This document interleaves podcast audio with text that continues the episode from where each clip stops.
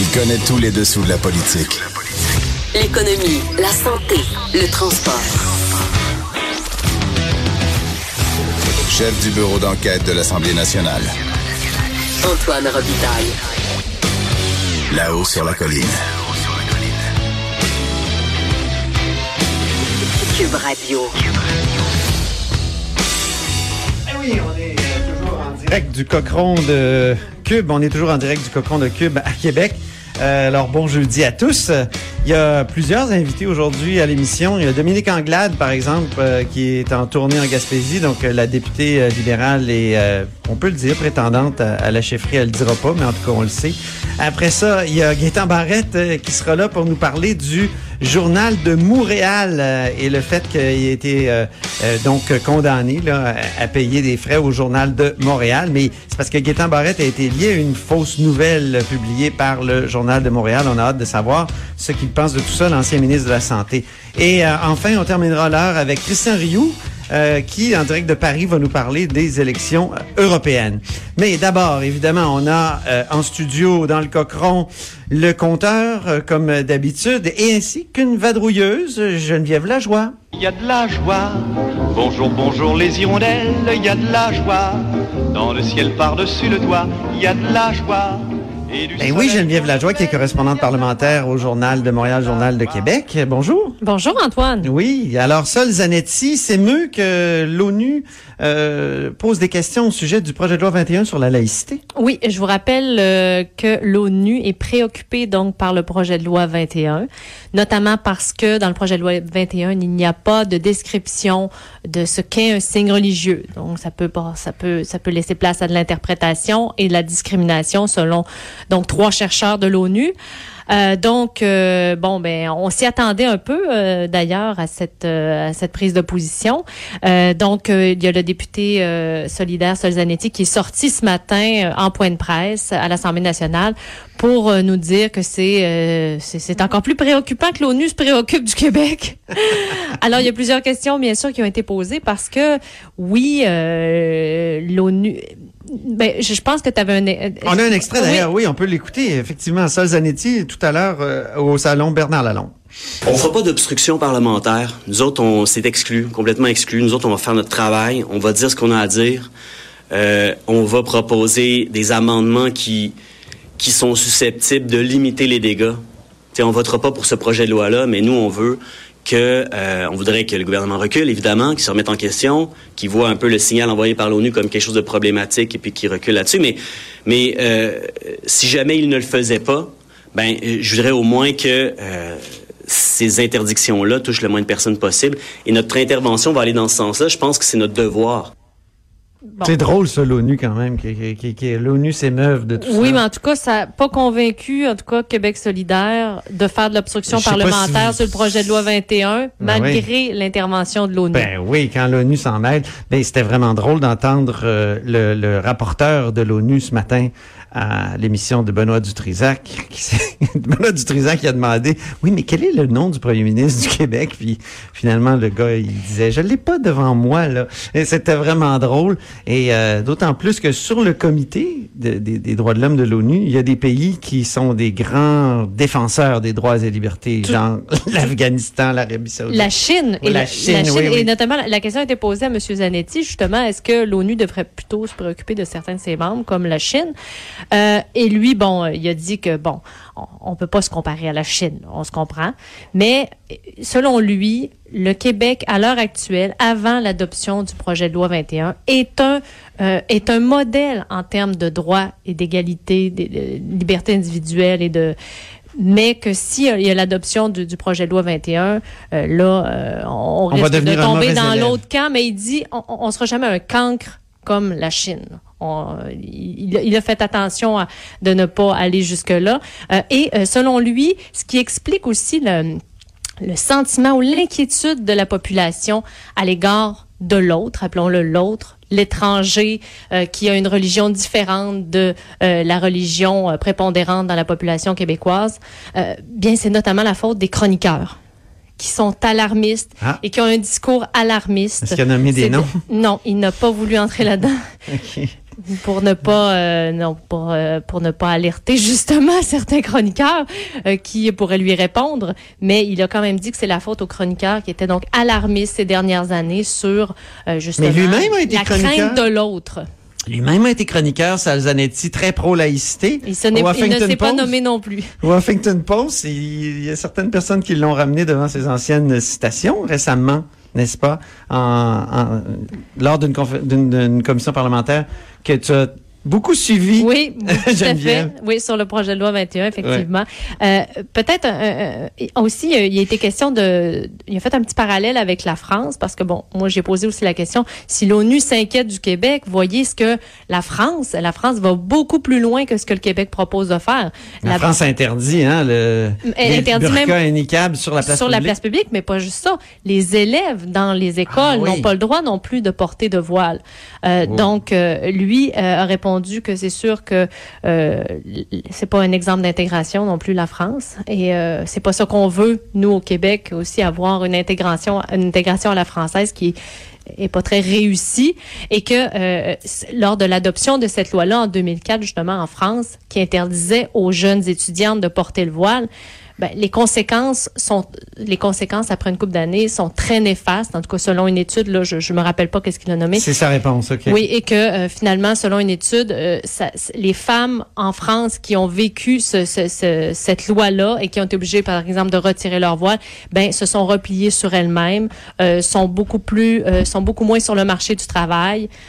donc, c'est pas des choses qu'on veut nous ici au Québec. Ça a eu des conséquences très néfastes. Ouais. Néfastes. Ok, très bien. Ben, merci beaucoup. Geneviève Lajoie, correspondante parlementaire au Journal de Québec, Journal de Montréal. C'est l'heure du compteur.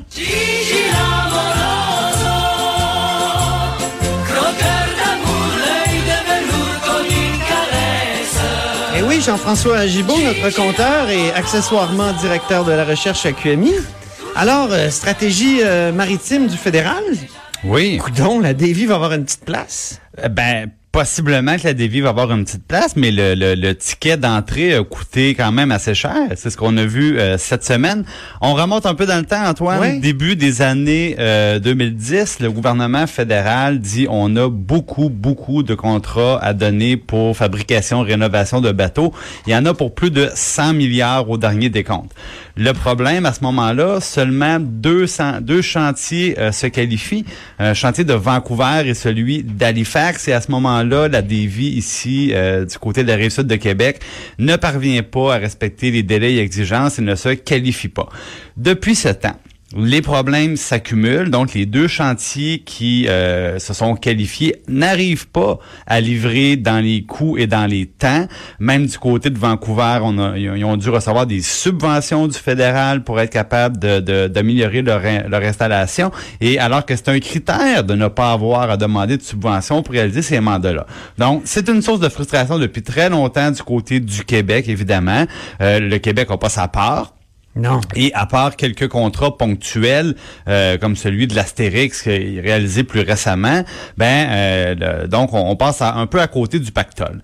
Et euh, ce qui est arrivé aujourd'hui, c'est que, ben, en fait pas aujourd'hui, mais cette semaine, il y a d'abord le gouvernement fédéral qui a dit on donne tout un volet relié à la garde côtière, 18 nouveaux navires, 16 milliards de plus, et encore une fois les deux mêmes chantiers qui vont se séparer le boulot, surtout Vancouver, un petit peu Halifax. Et euh, ce qui est ironique là-dedans, c'est que déjà, ils peinent à livrer ce qu'ils doivent déjà faire. Et du côté, encore une fois, de euh, Québec, rien du tout pour le moment, sauf qu'on nous dit, mais attention, comme euh, Vancouver et Halifax, euh, ils ont la bouche pleine, ben on va probablement devoir avoir un troisième chantier et là, ça serait l'opportunité de Québec de pouvoir s'intégrer et avoir des contrats fédéraux. Donc il y aura un appel, euh, une espèce d'appel de service concurrentiel.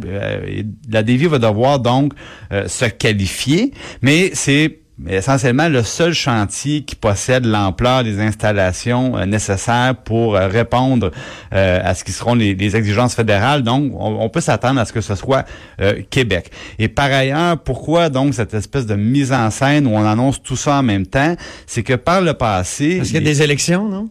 Ben, c'est parce qu'il y a des élections. mais parce que, bizarrement, à toutes les fois que le chantier Davy a eu un petit contrat à gauche et à droite, ben, les deux autres chantiers trouvaient le moyen de se lamenter et de dire que ça devrait leur revenir. Puis on connaît toute l'histoire de lobbying qui touche notamment la, la, la famille Irving. euh, Irving, Oui. exactement. Puis euh, il y a un peu de ça dans les histoires euh, dont on entend parler sur la colline parlementaire à Ottawa avec le, le haut militaire là, de, que Mm. M. Trudeau avait, avait prédit qu'il serait poursuivi. Finalement, il l'est Euh, Scott Bryson qui a quitté. Il y a des gens qui pensent que les événements sont reliés. Donc, on, on est là-dedans. Et là, bon, donc mauvaise nouvelle. Euh, Davy reçoit rien pour le moment. Mais bonne nouvelle du côté du fédéral, ce qu'on nous dit, c'est que on a justement tellement gavé Vancouver et Halifax qu'ils ne pourront pas contester le fait qu'on embarque un troisième joueur finalement dans la stratégie navale pour les années futures. Mais Davy passe encore, je veux dire, par la bande, aura des contrats simplement euh, parce que les autres débordent. C'est ça qui est incroyable. Pourquoi, Ouais. Pourquoi cette... euh, Ben, c'est pour éviter que la décision d'en donner à Davy soit contestée judiciairement, parce que le premier argument des fédéraux sera de dire euh, si Vancouver ou Halifax nous poursuivent parce que la Davy ne s'était pas qualifiée à l'origine, ben on va leur répondre qu'il n'y a pas de dommage parce que vous ne seriez pas capable de construire un seul navire de plus au cours des 10, 12 prochaines années. Donc, vous pouvez pas dire qu'il y a un dommage, que vous êtes lésé parce que vous êtes saturé. C'est le raisonnement que le fédéral veut mettre de l'avant tout en laissant entrevoir qu'il y a encore beaucoup de besoins à combler dans les prochaines années, euh, notamment euh, des sous-marins qui devraient être construits à grands frais. Mais ça, le problème, c'est que c'est toujours la même histoire depuis quelques années. C'est qu'on nous dit ça s'en vient, soyez patients, ça sera là dans quelques années. Puis aujourd'hui, on est encore un petit peu là-dedans. Donc, mauvaise nouvelle, pas de contrat à court terme. Bonne nouvelle, peut-être enfin une place pour des vies après toutes ces années à être un peu sur... euh, non, je pensais que c'était une place plus évidente que ça. Moi, ça n'a pas l'air Ben, évident. je pense que ça va se matérialiser parce que les autres, les autres chantiers, il y en a d'autres, mais ils sont beaucoup plus petits, puis probablement ne pourront pas répondre euh, aux critères qui seront fixés par le fédéral. Mais ça va être long, par exemple, comme d'habitude. Euh, la, la coalition Avenir Québec qui décide de ne pas abolir le prix ni- minimum euh, de, de l'essence au Québec. Oui, ben c'était la, la Fédération canadienne des contribuables là, qui, qui militait pour ça depuis un certain temps. Ce qui nous disait, c'est qu'il y avait bon espoir avec l'élection d'un gouvernement caquiste, moins porté sur la, la réglementation, l'intervention de l'État, d'abolir ça. Mais euh, bon, Jonathan Julien, le ministre de l'Énergie, qui finalement tranche puis dit non, on n'a pas l'intention de, de, de, de toucher à ça. Et d'ailleurs, je voyais que à l'automne dernier, la Régie de l'énergie a publié un rapport qui portait spécifiquement là-dessus, qui faisait un bilan de la situation. Et c'est c'est sûr que euh, au premier coup d'œil, on se dit, au prix qu'on paie notre essence, euh, ça n'a pas d'allure de voir qu'il y a une loi qui empêche les prix d'être plus concurrentiels, qui nous empêche d'avoir les meilleurs prix possibles. C'est vrai que ça peut être heurtant au premier regard. Le problème, c'est que faut retourner à l'origine pour constater que ce qui est arrivé, c'est que euh, les grandes pétrolières provoquait des guerres de prix très ponctuelles, dans le fond, pour tuer les indépendants, pour tuer la concurrence. Et, une fois que le ménage avait été fait en leur faveur, ben là, ils augmentaient les prix, puis ils abusaient, puis ils en profitaient. C'est pour ça qu'à l'origine, le gouvernement du Québec a créé ce prix minimum-là pour que des indépendants puissent se lancer en affaires et avoir l'espoir de ne jamais pouvoir se faire justement euh, se faire faire une job de bras par les, grandes pétrolières. Et donc, il y a plus de concurrence et ça a fonctionné. Il y a eu plus de, de, de détaillants indépendants euh, à la suite de cette euh, de cette mesure-là. Bon, maintenant, dans les dernières années, euh, le- le- disons, il y en a plusieurs qui ont fermé et c'est ça qui permet à la Fédération canadienne des contribuables de contester ça. Le seul problème, c'est que il n'y a pas une étude qui montre l'efficacité de ça. Et euh, même, on regardait du côté des maritimes, mais eux autres, ils ont fait l'inverse. Ont dit, plutôt que d'avoir un prix minimum, on va prendre quelqu'un qui a plus de quelque chose qui a plus de sens, on va avoir Ouais. un prix maximum. Bon, le prix maximum, ce que ça a fait dans les maritimes, ça a fonctionné à certains égards, c'est-à-dire que ça a empêché les fortes fluctuations, comme ici là, là, la, la, la folie des jeudis par exemple, où quand il y a une longue fin de semaine, il y a toujours là, la main divine qui fait augmenter les prix de l'essence. Ben, ça a fonctionné pour ça. Par contre, on s'est souvent rendu compte que tous les, euh, les détaillants s'accotaient au plafond, au prix plafond. Ben oui. Et donc, sur une longue période, c'était pas nécessairement moins cher. Et d'ailleurs, quand on regarde les prix de l'essence partout au Canada, c'est lé- légèrement plus cher, par exemple, dans la grande région de Montréal que dans les autres grands centres urbains canadiens. Par contre, la raison numéro un, c'est les taxes. Il y a plus de taxes. Si on regarde les marges de détail, les marges de raffinage, le brut qu'on paye, on est parfaitement dans la moyenne. Donc, il y a des endroits qui n'ont pas de prix minimum, il y a des endroits qui ont des prix maximum. Ici, euh, on est pourtant compétitif sur ces éléments-là. Donc, il n'y a rien qui prouve que l'élimination euh, de la mesure québécoise amènerait une, une amélioration de notre sort. Ça fonctionne pas comme ça, malheureusement. Peut-être qu'avec euh, l'augmentation du nombre de voitures électriques, il va y avoir un autre facteur qui va influencer le prix. Tout à fait. Lui, on peut pas se tromper avec ça. Oui, exactement. Merci beaucoup, notre compteur Jean-François Gibault et accessoirement directeur de la recherche à QMI. Après la pause, c'est Dominique Anglade qui est là, député libéral de Saint-Henri-Sainte-Anne. Antoine Robitaille. Là-haut sur la colline.